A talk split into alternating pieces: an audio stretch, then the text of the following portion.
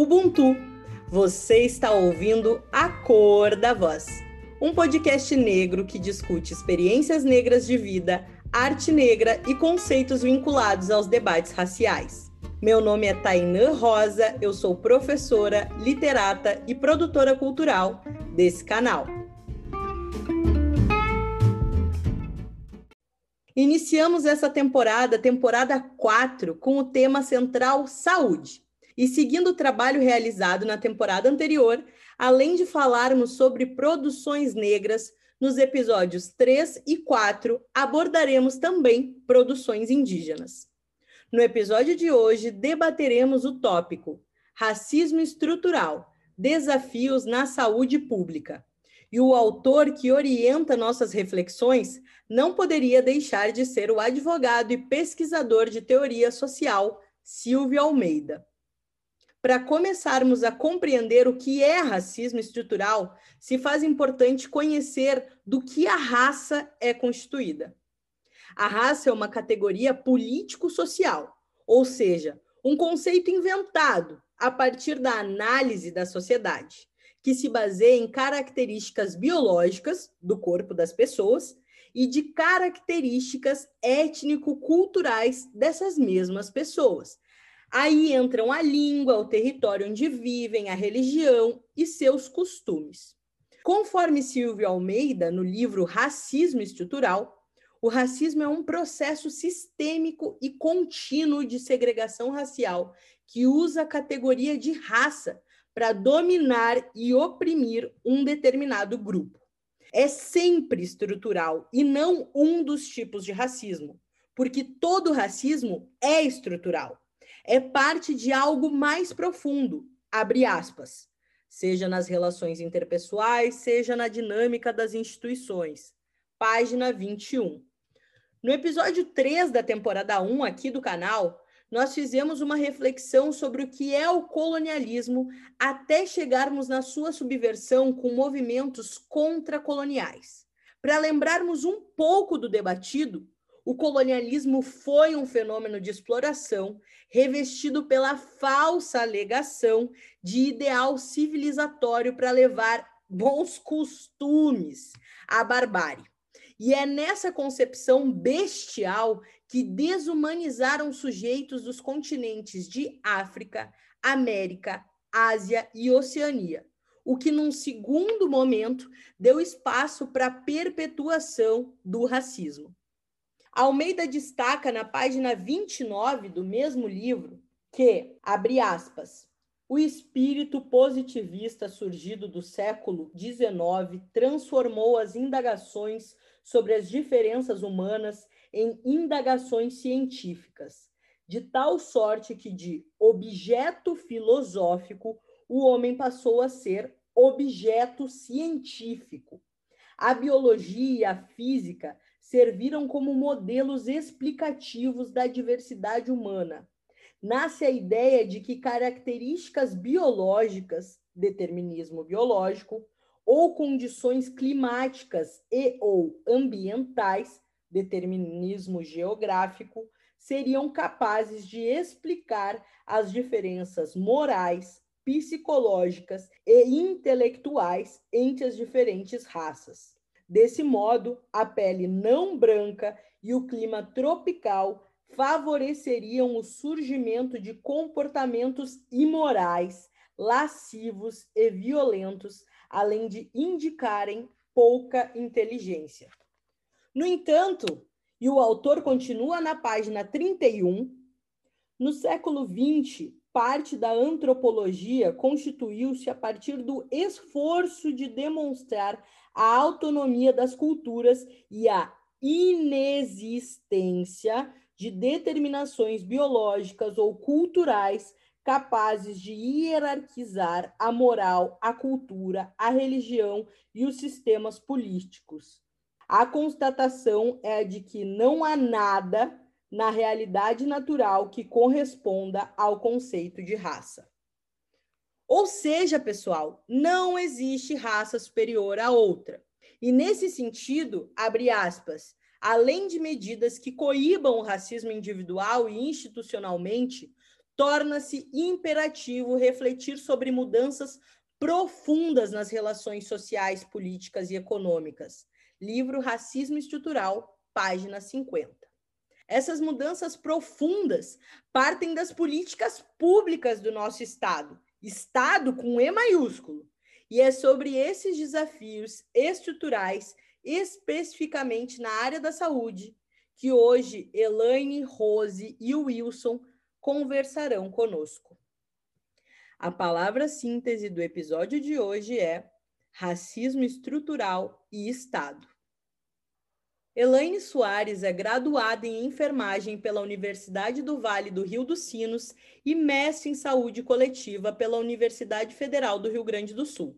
Atualmente é professora da Faculdade Factum e coordenadora das políticas de saúde pela Secretaria Municipal de Saúde de Porto Alegre tem experiência na área de saúde coletiva, com ênfase em saúde pública, atuando principalmente nos seguintes temas: saúde da população negra, saúde pública, equidade em saúde e igualdade racial. Rose Santos é bacharel em Ciências Biológicas pela Universidade Federal de Pernambuco, especializada em regulação em saúde pública e em vigilância epidemiológica. Atualmente coordena a política de saúde da população negra de Recife. Tem experiência nas áreas de atenção primária, vigilância sanitária, vigilância epidemiológica e saúde da população negra. O Wilson Sabino é bacharel em Química pela Universidade Santa Cecília e graduado em Farmácia pela Universidade Católica de Santos. Possui mestrado e doutorado pelo Departamento de Medicina Preventiva e Saúde Pública na Universidade Autônoma de Madrid, com ênfase em epidemiologia. É pós-doutorado no Núcleo de Estudos da População pela Unicamp e atualmente é professor com dedicação exclusiva da Universidade Federal do Oeste do Pará e diretor do Instituto de Saúde Coletiva da mesma universidade. Sejam bem-vindos ao canal. Então, gente, olá, tudo bem? Que bom estar participando aqui desse podcast. É um canal novo para mim, mas que de muitos desafios, né? Acredito que vai ser um programa para a gente de extrema necessidade, né? Então, eu estou muito feliz em estar participando. Boa noite. Que prazer estar aqui com a Rose, com o Wilson, neste convite aqui. Obrigada e vamos aí conversar, vamos trocar bastante hoje. Uma boa noite a todas. É um prazer muito grande para mim poder estar aqui com vocês, com essas, essas mulheres negras aí, pretas, né, maravilhosas. Tainã, muito obrigado pelo convite. Para mim é uma, é uma experiência estar aqui hoje com vocês. Espero também aprender muito e aprender um pouco essa coisa do podcast. Muito obrigada pela presença de vocês já fico muito contente com essas trocas que passam por Porto Alegre, Recife e oeste do Pará, né? Na verdade, mais especificamente em Santarém. Elaine, tu poderia apresentar para nós um panorama nacional da saúde da população negra hoje e qual a relação com o racismo estrutural? Um que desafio em poder falar sobre o panorama nacional de saúde da população negra em tempos de uma pandemia, de um momento histórico na vida da maioria da população. Aliás, né, quem viveu uma pandemia provavelmente não está mais aqui, né? Só essa geração aí agora que estamos vivendo uma pandemia que tem demonstrado o quanto as políticas de Estado têm sido, ao longo da história, ineficaz, ineficiente e que têm contribuído para a manutenção do racismo.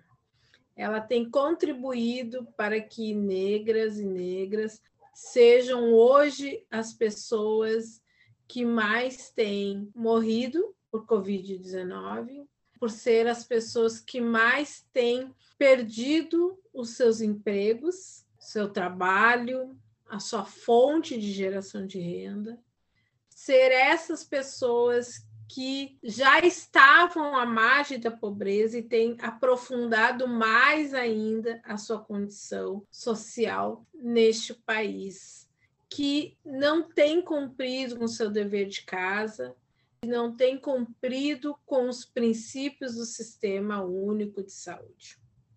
Então, é este o panorama que o Brasil não conseguiu, mesmo com o melhor desenho, melhor plano nacional de saúde, que é o Sistema Único de Saúde, ele não tem garantido o princípio do SUS, que é o princípio da equidade, um princípio da igualdade a partir da equidade, o princípio da integralidade para negros e negras. No momento que um país que tem uma legislação Está lá na primeiro está na Constituição Federal de 88, né? É um direito de todos e dever do Estado. Mas todos não inclui toda a população deste país. Ela exclui especialmente a população negra. Além disso, está lá no Estatuto da Igualdade Racial, parte da Política Nacional de Saúde, mas diz é, no artigo que refere-se à saúde, a implementação da Política Nacional de Saúde Integral da População Negra, da Portaria 992, que foi criada em 2009. Então, já faz 12 anos da criação dessa política, uma política que tem força da lei, e nós não temos no país nem sequer 10% dos gestores municipais dos municípios, destes mais de 5 mil municípios no país, com uma instância, seja ela uma instância com outras instâncias né, de política de saúde, ou com uma referência, ou com uma coordenação, ou um núcleo, enfim. Mas ele não tem garantido isso, e nem sequer tem buscado fazer o um monitoramento de que esses municípios que não têm, que criem, e tão pouco daqueles municípios que têm se estão fazendo, executando de fato uma política que dê conta dessa iniquidade é, entre negros e brancos. Há muitos recursos que foram destinados agora em tempo de pandemia e muitos recursos foram desviados para outros fins a nível de Brasil todo, ou aqueles poucos gestores que estão lá tentando garantir a existência dessa política têm trabalhado duro para que uh, recursos possam, de fato, chegar aqueles grupos que estão previstos como a população negra, populações quilombolas, pessoas com anemia falciforme, entre outros. É, então, o panorama hoje da política nacional, uh, antes da pandemia, já era um cenário difícil, né? já era um cenário que demonstrava a falta de responsabilidade e compromisso dos gestores municipais de saúde e os gestores estaduais de saúde para com mais do que 50% da população brasileira. Com a pandemia, esse cenário se agrava porque essas estruturas que já estavam com dificuldades permanentemente buscando é, ter a sua existência, de poder garantir com alguns recursos mínimos, com equipe, com trabalhadores, com material, com um respaldo político também, ficam mais fragilizadas ainda no momento da pandemia, que ela não estabelece diretrizes políticas direcionadas para estes grupos populacionais é, que estão em desvantagem social para a sua proteção ao Covid-19. Obrigada, Elaine. Acho que fica o questionamento para os nossos ouvintes, principalmente para quem está nesse momento fazendo pesquisa. Quem são as pessoas que estão sendo vacinadas no momento em que os idosos estão sendo chamados? Fica aí o questionamento. E Rose, tu poderia complementar esse panorama da saúde nacional da população negra? falo a partir também do meu lugar enquanto profissional de saúde, né, enquanto gestora, enquanto militante é, do SUS e militante da causa né, da saúde da população negra. É, também reforçar né, de que nós estamos vivenciando um período pandêmico e que através de um vírus, que é um vírus que biologicamente, né, um ser que a gente, né, quando vai para os moldes da biologia, a gente vai entender um pouco né, é da sua complexidade, mas de fato é um ser mais simples, mas que traz para a gente né, toda essa atuação. Mas aí a gente, a partir desse dado biológico, a gente faz e se volta para um olhar social, antropológico, né, sociológico, do que de fato é a saúde pública. E quando a gente faz esse olhar, um pouco do panorama que a Elaine trouxe, né? A gente começa a perceber aonde nós estamos, aonde está a população negra e de que forma ela é tratada perante a pandemia, porque a gente tem a pandemia da Covid e nós temos uma epidemia da fome, né? A fome que se alastra, que para a gente, para nós, população negra, já é um dado que já vem de muitos e muitos anos, é de muitas décadas, está nesse lugar né, de empobrecimento. Então, quando a gente traz, principalmente, né, um processo que é de, de se, se, ter uma política, uma necropolítica dentro do, da, da nossa sociedade, a gente também fala em saúde, a gente também pensa na saúde pública. Né? Então, falar sobre essa população, falar sobre saúde da população negra na atualidade é justamente parar e fazer né, essas análises de várias conjunturas que se coloca de muitos anos atrás, que não é de agora, né, que é uma coisa que vem de muito tempo, a partir do nosso processo né, de escravização e diáspora até hoje. Então, a gente faz essa análise e, de repente, a gente chega né, nos dias atuais com a pandemia da Covid. Então, assim, é olhar os dados puramente, não, não só como algo quantitativo, né? não é só isso, mas é olhar os dados fazendo um olhar qualitativo na epidemiologia social, entendendo que ali tem pessoas, né? compreendendo que, por exemplo, eu trago um pouco da minha realidade aqui em Recife, que na cidade do Recife a gente tem um número de óbitos domiciliares muito acentuado com relação à Covid, e quando eu vou fazer, é, desagregar esses dados, quando eu vou estudar esses dados, a gente percebe né, que a maioria desses óbitos, dessas pessoas que morreram, são pessoas que estão dentro das comunidades, dentro das favelas, dentro das periferias, e quem está dentro das periferias e das favelas em maioria, é a população preta e parda, é a população negra. Então, essas pessoas que não tiveram muitas vezes nem o mínimo acesso até o serviço de saúde, né, para diagnosticar, para ter um, pelo menos uma assistência inicial, que a gente tem aí a unidade de saúde dentro dos territórios como porta de entrada, né, mas que é, é, a coisa se dá de uma forma tão estrutural, né? O racismo ele alicerça as nossas bases né, que a gente tem essas realidades. Então, eu costumo sempre também reforçar, no momento que eu vou falar um pouco sobre a política de saúde da população negra, a política nacional de saúde integral da população negra, é dizer que é uma política estrutural. Assim como o racismo se estruturou, a gente também precisa estruturar essa política, ela não só é transversal. Né? Quando a gente vai é, é, discutir dentro das políticas estratégicas do, do que é saúde, né? porque a saúde tem toda essa coisa dos setores, das caixinhas, a gente não transversaliza, a gente não passa. Nós somos maioria nesse país, nós estamos em todas essas, essas populações de ciclo de vida, criança, é, é jovem, adolescente, adultos, idosos. Né? Então, a gente precisa, né? e aí é um grande desafio que a política de saúde, a política nacional, ela vem enfrentando. A Elaine trouxe um pouco desse panorama histórico, né? que é a partir dos movimentos sociais negros que se, se deu né? e se trouxe, na verdade, surge a, a essência do que é esse olhar mais equânime, esse olhar mais voltado né, a partir das nossas especificidades enquanto, enquanto população negra.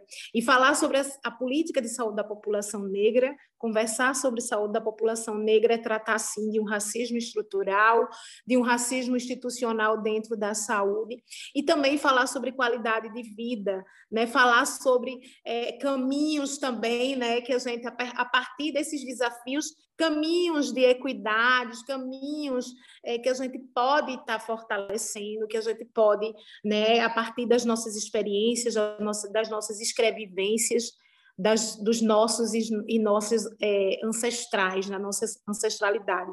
É falar sobre as nossas parteiras, sobre as nossas benzedeiras, sobre as nossas rezadeiras.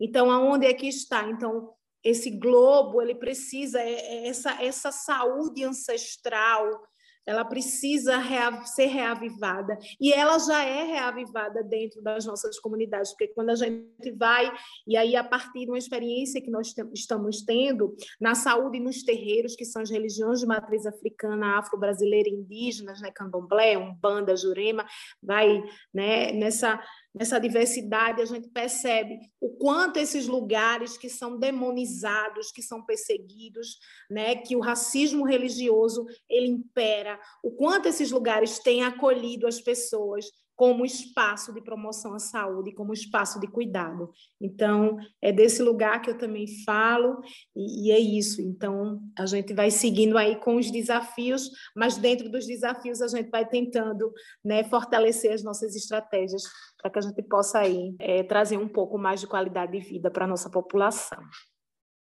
Muito obrigada, Rose. Inclusive, de certa forma, tu já antecipou essa temporada, né? E eu fico muito contente de a gente pensar a saúde não como tratamento da doença, mas como a promoção da saúde, né? E é isso que a gente vai tentar pensar um pouco em cada um desses episódios.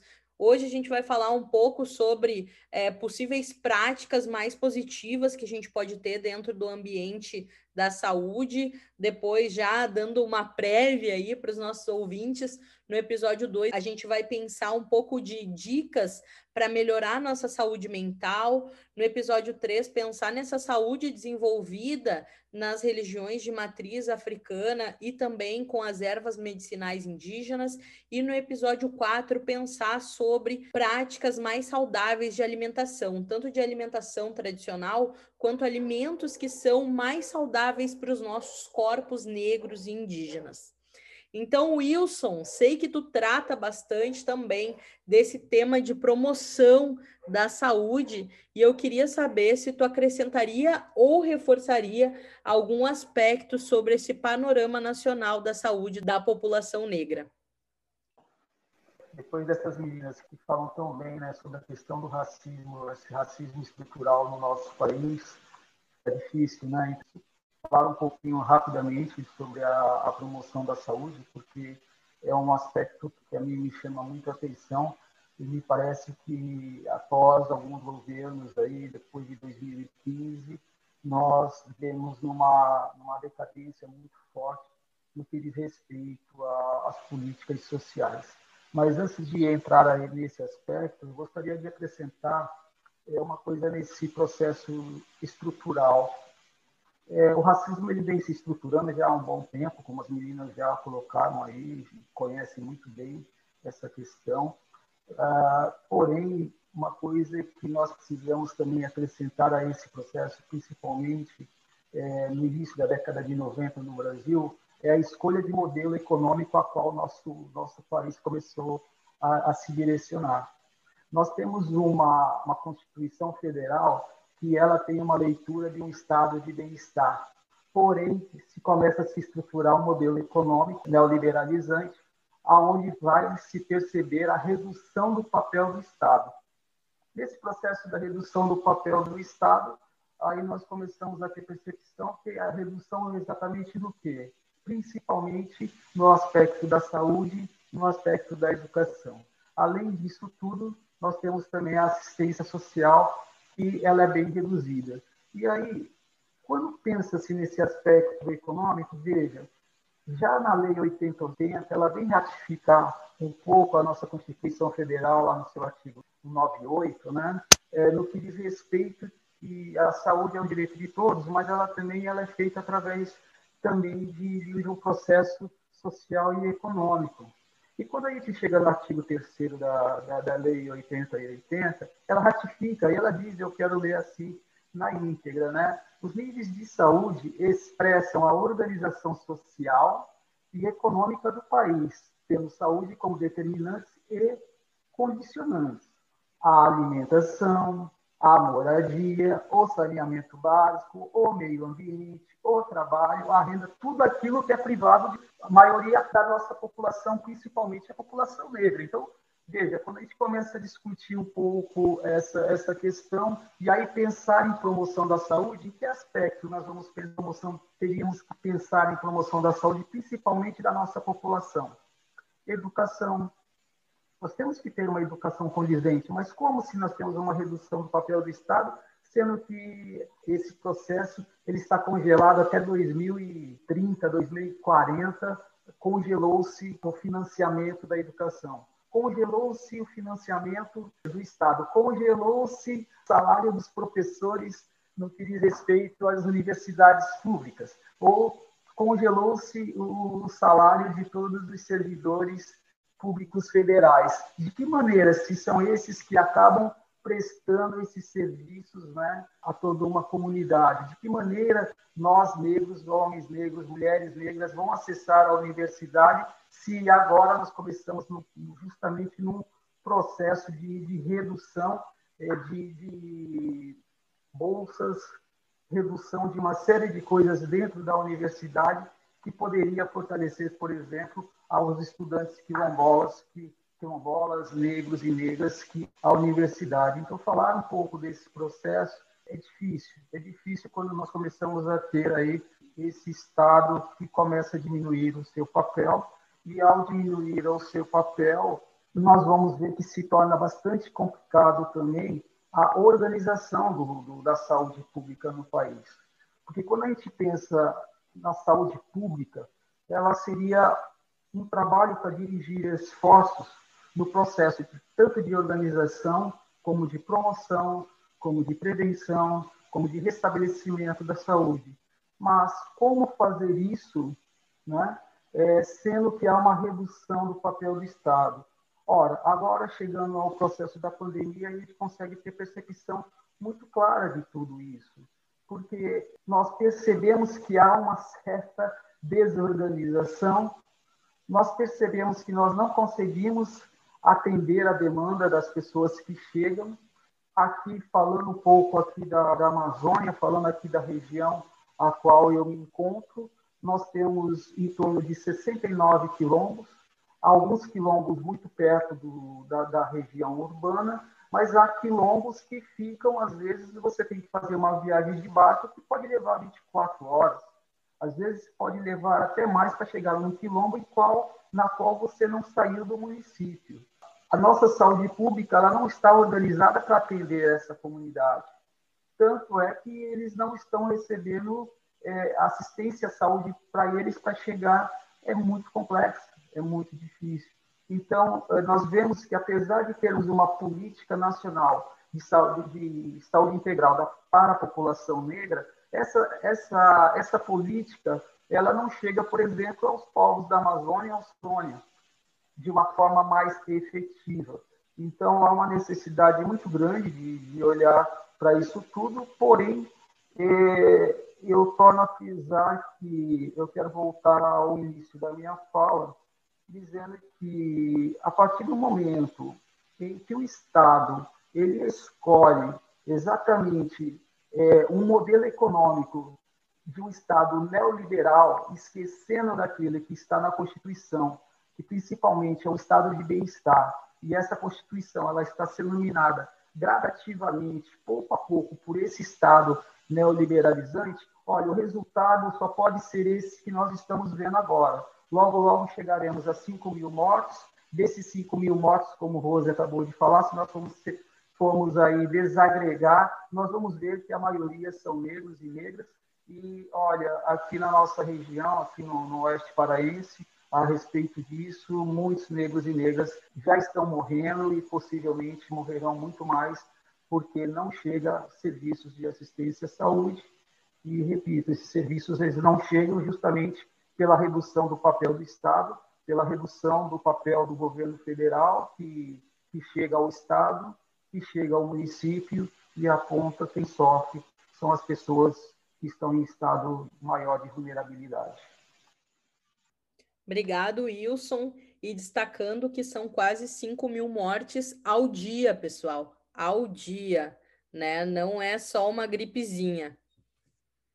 E Elaine, e no teu agir local, como se apresenta o panorama da saúde da população negra em Porto Alegre? Quais as práticas de promoção da saúde realizadas e quais outras possíveis práticas poderiam ser instituídas e que ainda não são? política de saúde da população negra também não é fragmentar o SUS com acesso diferenciado para negros, né? Não é isso, né? A proposta é que a gente possa ter um SUS que naquela mesma porta de entrada a pessoa negra possa ser reconhecida assim como aquela pessoa branca, que possa ser olhada em toda a sua forma, toda a sua integralidade, pensar a política de saúde da população negra, ela tem como objetivo é reduzir as inequidades raciais em saúde.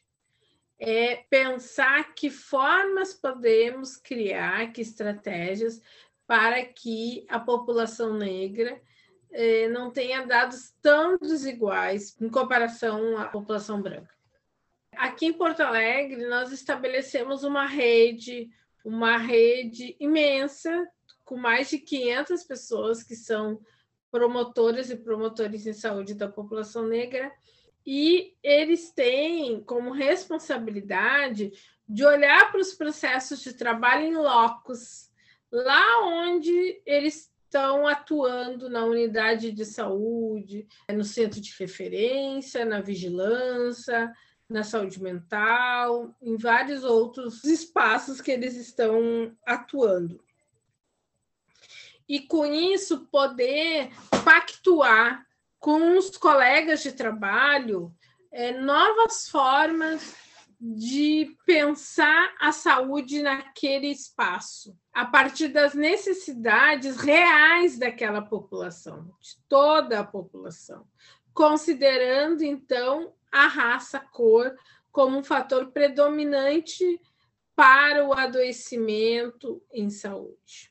Com isso, então, nós tiramos também aquela centralidade que normalmente se tem das políticas lá no centro da gestão se pensa. Então a gente cria uma rede que ela tem potência porque ela está discutindo com o controle social, ela está discutindo com a equipe médica, está discutindo. Então, são várias pessoas e ganha força, ganha voz essa política dentro do município de Porto Alegre. E com isso vai se criando, por exemplo, né? Tem vários programas do Ministério da Saúde, como o PET Saúde. O PET Saúde é um programa para estudantes da área da saúde estarem nos serviços de saúde, pensando em profissionalidade, atenção primária. E nós temos conseguido definir nos PETs saúde como prioridade a população negra. Então, esses estudantes de várias áreas, medicina, enfermagem, odonto, psicologia, serviço social, eles têm que pensar como então eles vão para estes campos de trabalho e como que eles vão olhar essa população, estudar essa população e criar formas de pensar uma política eficaz e eficiente para a população negra. O racismo ele é muito profundo na sociedade há muitos séculos está operacionalizando essa estratégia de eliminação do povo negro. O efeito dele é tão profundo, é necessário ainda muito e muito e muito investimento para que nós possamos ter alguns resultados. Então, eu acho que, especialmente as práticas que poderiam ter algum efeito maior, ela precisa de uma rede de denúncia de ações de racismo que são cotidianas no Sistema Único de Saúde. Sejam ações de trabalhadores negros e negras, assim como trabalhadores com usuários negros e negras. E estabelecer essa rede de denúncia, mas essa rede ela precisa estar muito estabelecida, muito forte, articulada, é, talvez criando até legislações municipais, estaduais, para dar respostas a isso porque senão fragiliza mais o processo ainda. Então, como forma de potencializar o enfrentamento ao racismo, é necessário denunciar. É necessário estabelecer canais de denúncias e canais que deem resposta a essas denúncias. E Rose, em Recife, no teu lugar de atuação, como se apresenta o panorama da saúde da população negra? Quais as práticas de promoção da saúde realizadas e quais outras possíveis práticas poderiam ser instituídas e que ainda não são? Então, é, preciso iniciar né, essa fala fazendo um breve relato do que a política de saúde da população negra no Recife, né, lá hoje, e principalmente desde sua implantação, né? Porque é preciso destacar, eu acho que isso fortalece não só é, a política, o Recife, mas fortalece também todo esse movimento nosso, né, de implantação e implementação da política nacional em todo o Brasil, é que Recife foi uma das cidades vanguardas na luta pela implantação dessa política, né? Então, enquanto nacionalmente a gente tem os grupos os movimentos sociais negros, né, os grupos de mulheres negras, enfim, de profissionais fazendo um movimento para a implantação da política nacional em Recife também esse caminho é essa luta é, seguiu paralela né? então é, é tanto que nossa política ela tem é, a publicação em, em, diário oficial de 2006 enquanto a política nacional é em 2009 né então a gente começa nesse processo um pouco antes com um grupo de trabalho de saúde da população negra em Recife né, que era composto por sociedade civil, por, por, vários movimentos, pela gestão da, na atualidade, naquela época, né, nos anos, finalzinho dos anos 90 para os anos 2000. E aí, a partir desse movimento, também em 2010, a política, de fato, ela é implementada na cidade do Recife. Então, assim, isso é importante que a gente destaque, porque é um caminho também que foi trilhado, é um caminho de muita luta, é um caminho de, né, de muitas ressignificações, de desafios. E aí, é, dentro desse caminho, hoje a gente tem uma realidade em que a política de saúde da população negra ela estruturou diversas atividades e ações, né, dentro desse caminho e de vários outros processos a gente acaba dialogando com diversas frentes, porque Recife também vai num diálogo a partir da doença falciforme, porque é considerada, na verdade, o estado de Pernambuco, né, é considerado o segundo estado com maior prevalência da doença falciforme, de pessoas com doença falciforme, ficando atrás apenas da Bahia mas a gente tem aí um fator que nos leva, e é muito considerável no estado de Pernambuco, porque o nosso gene que veio no processo de diáspora é, de África, principalmente, a gente teve né, na escravização uma vinda muito grande das populações do, da região de Banto, e quando a gente vai estudar muito essa questão da doença falciforme, que é uma doença hematológica, em maioria a população negra, preta e parda, né, que é acometida, a gente tem né, esses dados muito bem expressivos, é, a gente percebe que esse gene advindo dessa região de Banto é um gene que traz uma maior letalidade, uma maior morbidade, que é adoecimento e morte né, para as pessoas com doença falciforme. E aí se concentrou mais no estado do Pernambuco.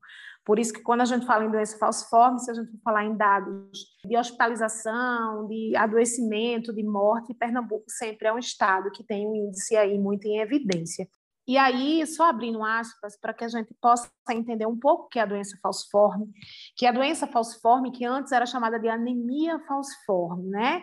Ainda hoje a gente traz essa característica, mas hoje a gente ampliou para, vamos dizer, uma visão maior de que existem vários tipos de anemia dentro desse contexto e que é uma doença hematológica, que é uma doença de ordem do sangue, né, do sistema sanguíneo, é uma doença genética, não tem cura, né, é crônica, e que por ela ser genética, isso vai passando de geração para geração, né? Então, é, os pais daquela criança, se tiver a probabilidade de desenvolver uma criança com doença falciforme, isso vai estar dentro da sua codificação genética. Né?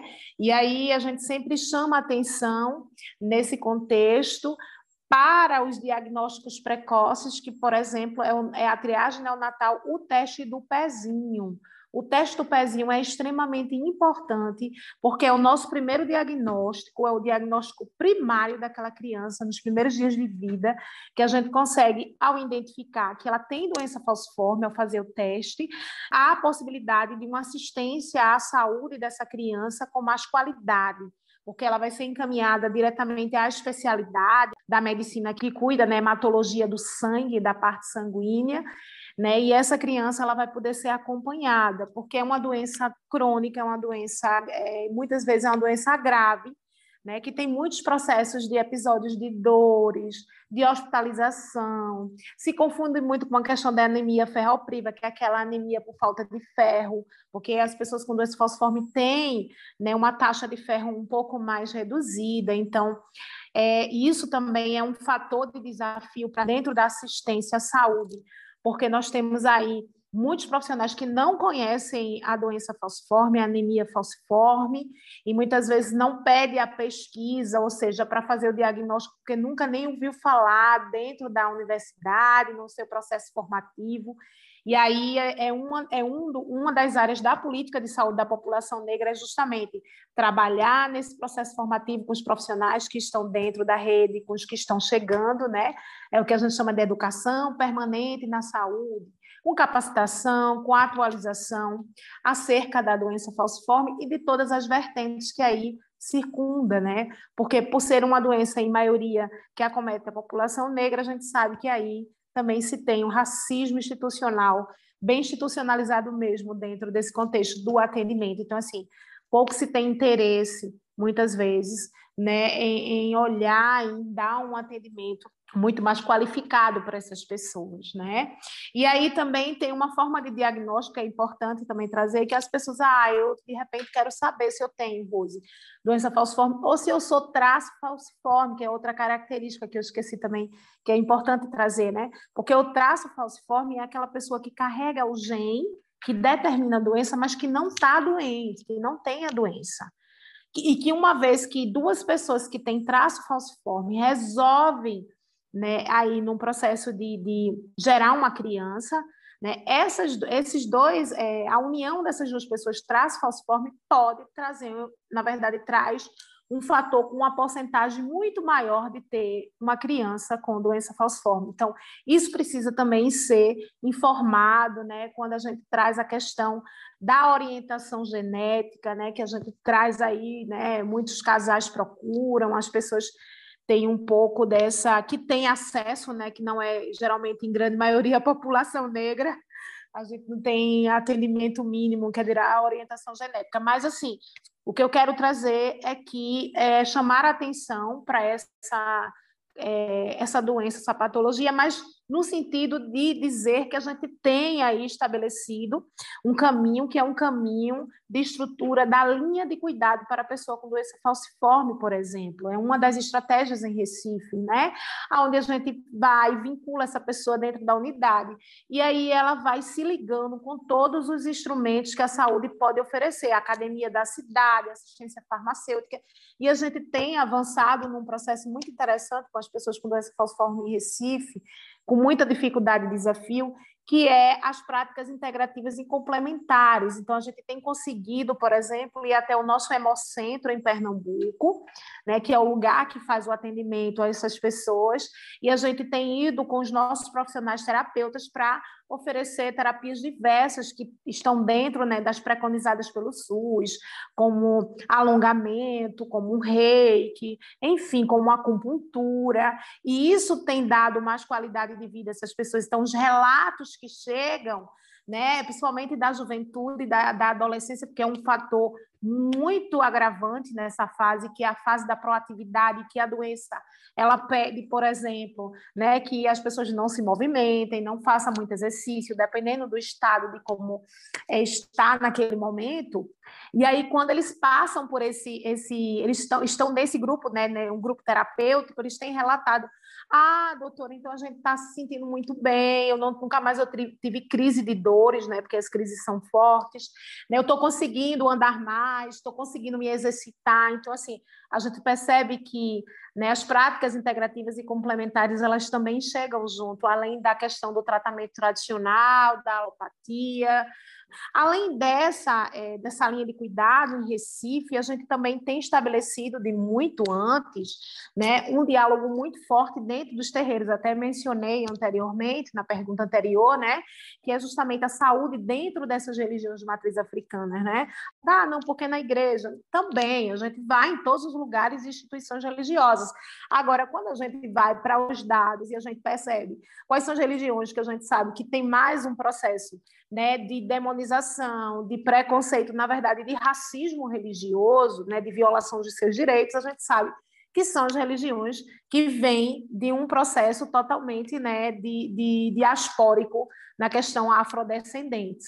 Então, aí a gente tem é, estabelecido em alguns territórios, dentro dos terreiros, espaços de promoção à saúde, com vacinação, com educação em saúde, educação popular, né? A gente traz serviços de saúde. Recentemente a gente fez uma atividade com relação ao Covid, né? De orientação, claro, minimamente, por conta dessa história, dessa questão do distanciamento social. A gente conseguiu é, reunir somente as lideranças, né? Mínimas para trazer e levar aí um pouco de cidadania, né, com a questão da alimentação básica que a gente tem conseguido em parceria com a Secretaria de Direitos Humanos, né, com a questão de higienização é, kits de máscaras, álcool em gel. E, paralelo a isso também, né, essa questão da, da saúde nos terreiros, a gente tem um projeto chamado Minar nos Terreiros, que é um projeto que vai sempre a gente realiza ele é, na Semana do Bebê, agora em maio, um projeto lindíssimo, que é presencial, mas como a gente está em pandemia, desde o ano passado que a gente não consegue fazer presencial, mas aí a gente reformulou ele todo online, aonde a gente vai para dentro do terreiro, leva a contação de histórias africanas, afro-brasileiras, de quem são os orixás. A gente leva as escolas municipais, as crianças da primeira infância até 6, 7 anos para dentro do terreiro, junto com os professores, para contar a história, para mostrar que ali, né? Então assim, é uma forma da gente trabalhar e, e, fortalecer os nossos espaços ancestrais. E, e, tem surtido muito efeito dentro também né, da, da questão educacional. Né, dentro, a gente faz um diálogo e faz uma parceria com a Secretaria de Educação, e é muito interessante, porque na infância é que a gente sabe muito bem, né? Como se estabelece a questão do racismo e como é que a gente traz a nossa identidade, e muitas vezes a gente perde a nossa identidade e reencontra ela muito tempo depois, né? Se tornando negro e negra. Muito obrigada, Rose. Tenho certeza que os nossos ouvintes vão ter bastante atenção principalmente ao que tu trouxe da anemia, né, ou da doença falciforme. É uma doença que tem corrido muito na mídia e as pessoas se perguntam, afinal, o que, que é isso? Será que eu tenho? Será que eu posso ser? Como que chega na minha família? Então, obrigada por trazer um pouco dessas explanações para nós e também pensar nessas práticas de promoção da saúde, né? E não só na doença. Muito bacana esses projetos, muito legal pensar nessa possibilidade de levar as crianças para dentro do terreiro e o terreiro ser esses espaços de cuidado também. Então, realmente obrigada aí. E o Wilson, tu tem um espectro maior de atuação, principalmente com as comunidades quilombolas no Pará. E eu queria saber como se apresenta o panorama de saúde da população negra hoje localmente. Quais as práticas de promoção da saúde realizadas nesse território? E quais outras possíveis práticas poderiam ser instituídas e que ainda não são?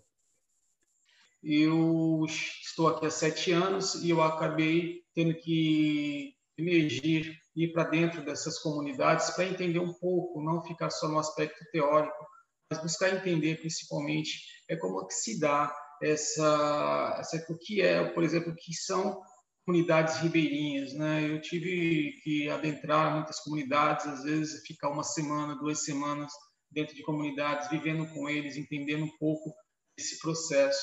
Eu até então, vindo do estado de São Paulo, não conhecia Quilombo.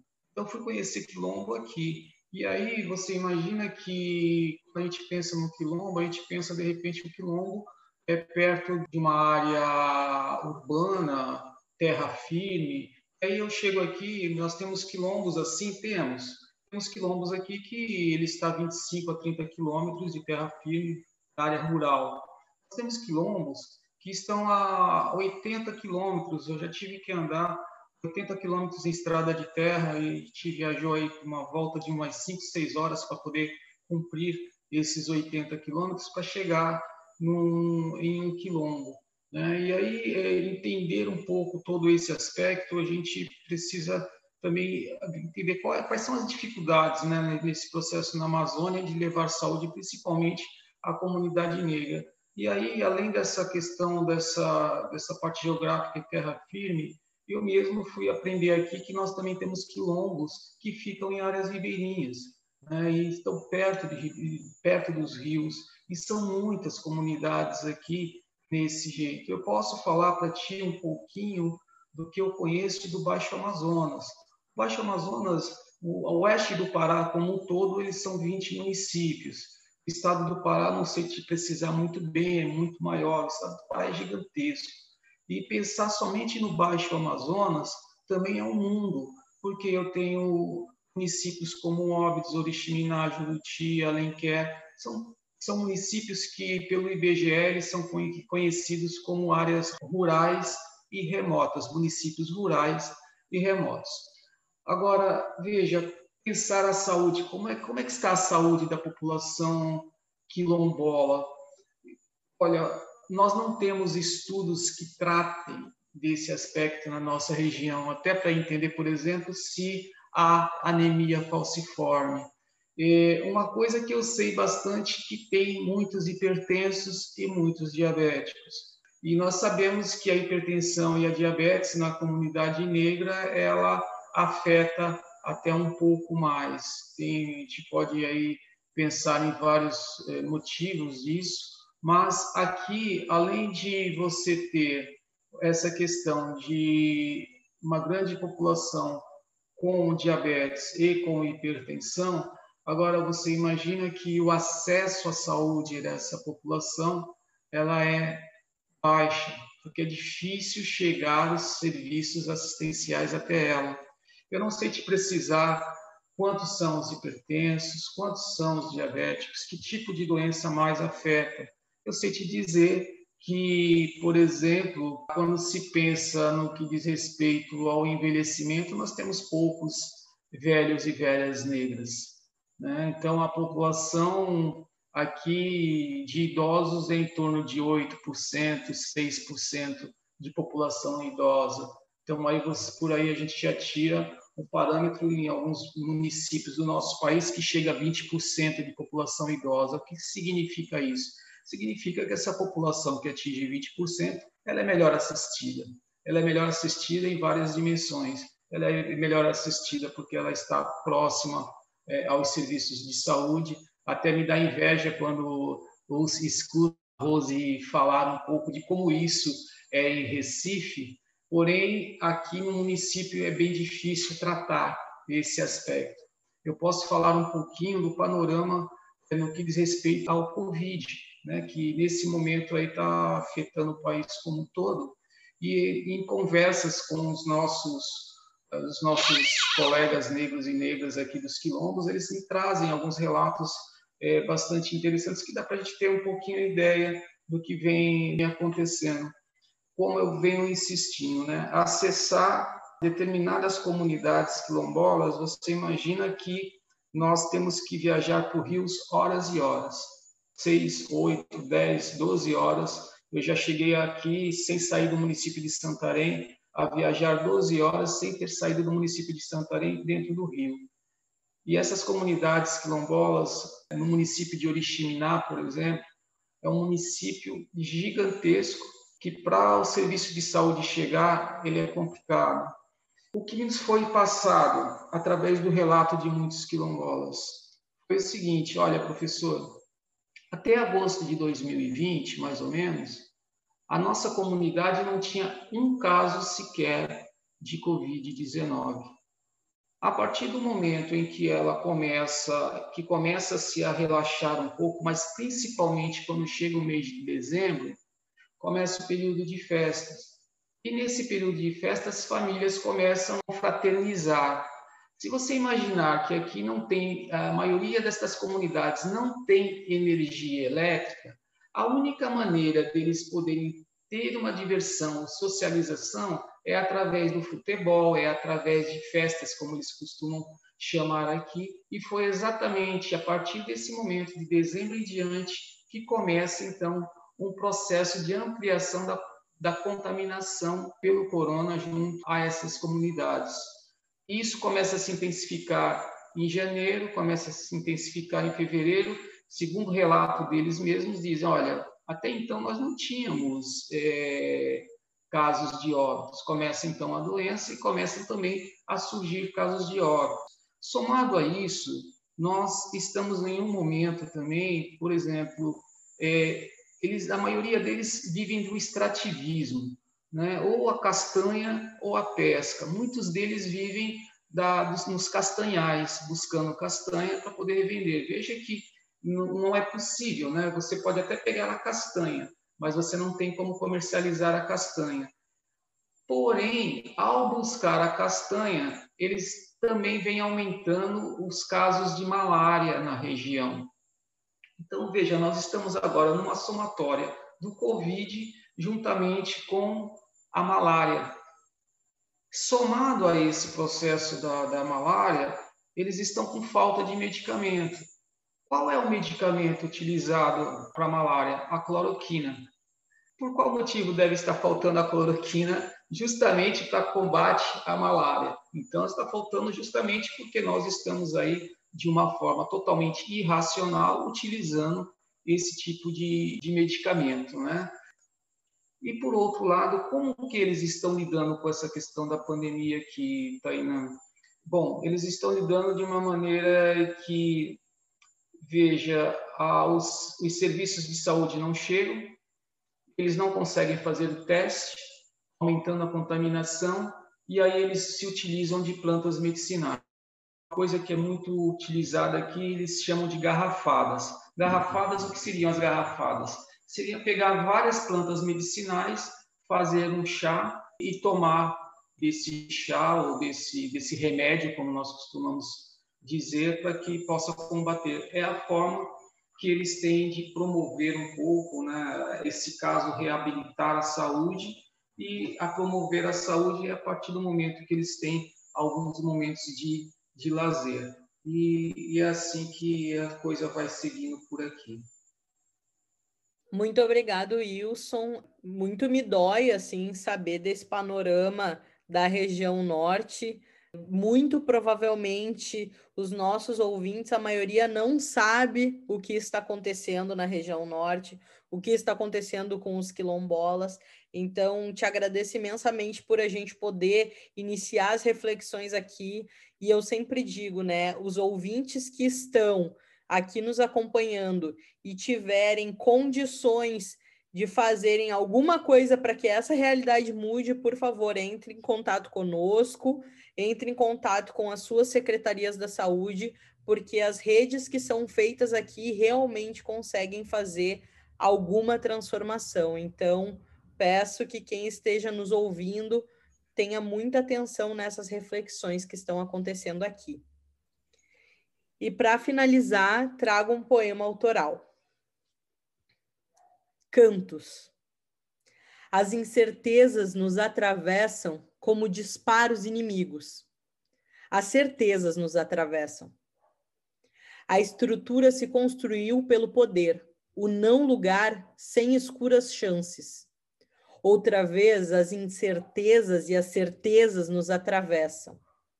Insegurança. Ouvimos no canto: liberdade é não ter medo. E nos cantos da cidade somos incertos. Com um X esculpido nas costas, mas não na alma, não nos rendemos. Muito obrigada, Elaine, Rose e Wilson, por partilharem os seus saberes e suas reflexões conosco. Olha, eu que, que agradeço, Tainã, pelo convite, por esse momento de estar aqui com, com Rose, com, com Elaine, nesse, nesse grande aprendizado. Né? Temos muito ainda por aprender, muito para ser discutido, enquanto nós temos uma política já quase praticamente consolidada em Recife desde 2006. Aqui não se conhece nem a política, não se conhece nem a política de saúde da população negra, tampouco se conhece a política das comunidades é, no que diz respeito a campo, floresta e águas. É uma necessidade muito grande é, de se levar cada vez mais esse debate. Espero que essa conversa nossa aqui possa chegar também aqui aos nossos quilombos, de alguma maneira, depois eu gostaria muito de pegar essas informações contigo para que eles possam ouvir um pouco dessas, dessas discussões. E vivemos agora num mundo de incertezas. Agora nós temos percebemos claramente que não há nada certo, né? Principalmente agora com essa com essa pandemia, como você bem traz no poema, um momento é, de muitas incertezas, mas nós sabemos que nós temos aí os nossos orixás, as nossas guias, os nossos protetores, onde todos nós devemos realmente é, nos segurar, nos abraçar e saber que eles estão olhando por todos nós. De minha parte, peço que a todos esses orixás possam nos abençoar, abençoar o nosso país para que a gente possa superar esse momento difícil que todos nós estamos passando. Então, eu estou imensamente feliz, né, apesar de, do cenário que a gente está vivenciando, né, mas eu digo que feliz por, por estar tá pautando, né, mais uma vez, em mais um espaço, um espaço tão caro, né, como este, e um espaço tão significativo. Então, para mim é muito bom estar entre nós, né, e aí já estendo o meu agradecimento a você, Tainã, pelo convite, a Elaine por ter né, me indicado nessa rede, nessa cordinha né, que a gente chama, que chama Irmandade Aquilombamento. Agradecer ao Wilson também por ter aceito o convite, pela minha indicação, pelo trabalho também que ele tem aí desenvolvido no Norte, com todos os desafios, mas que vem traçando aí dia a dia né, da forma é, dele, com o olhar enquanto um homem negro, enquanto gestor, resistindo aí o racismo que é muito forte dentro da universidade também, enquanto gestor, né? É, agradecer também a Elaine por ela sempre trazer as suas histórias e para mim é, Elaine é uma das pessoas que foram uma das, foi uma das pessoas e é uma das pessoas que participou muito do início da minha trajetória enquanto gestora negra, enquanto gestora da política de saúde da população negra, me acolheu num momento muito significativo da minha vida. Então, é muito bom né, estar com ela. E no mais, agradecer esse canal. Eu gostei demais de gravar podcast, porque eu já falo muito, né? Então, é muito legal, é a minha primeira experiência. Então, é, aos ouvintes, às ouvintes, é, estendo o meu abraço e estou à disposição para que a gente possa aí também traçar outras temáticas, outros desafios.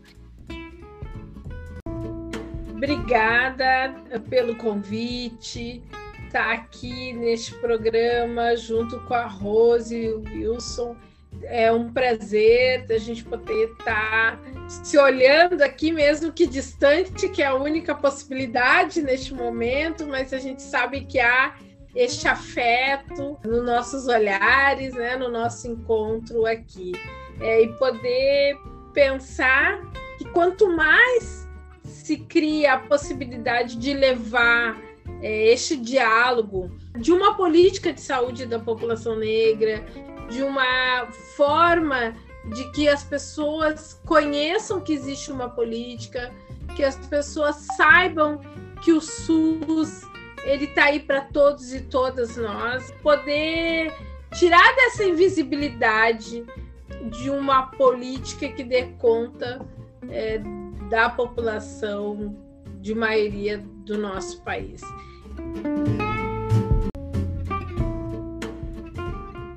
Muito obrigada e obrigado ouvintes por nos escutarem até aqui. E não esqueçam, nos sigam em arroba Tainã Produção Cultural para apoiarem o nosso projeto. Continuem acompanhando o podcast A Cor da Voz.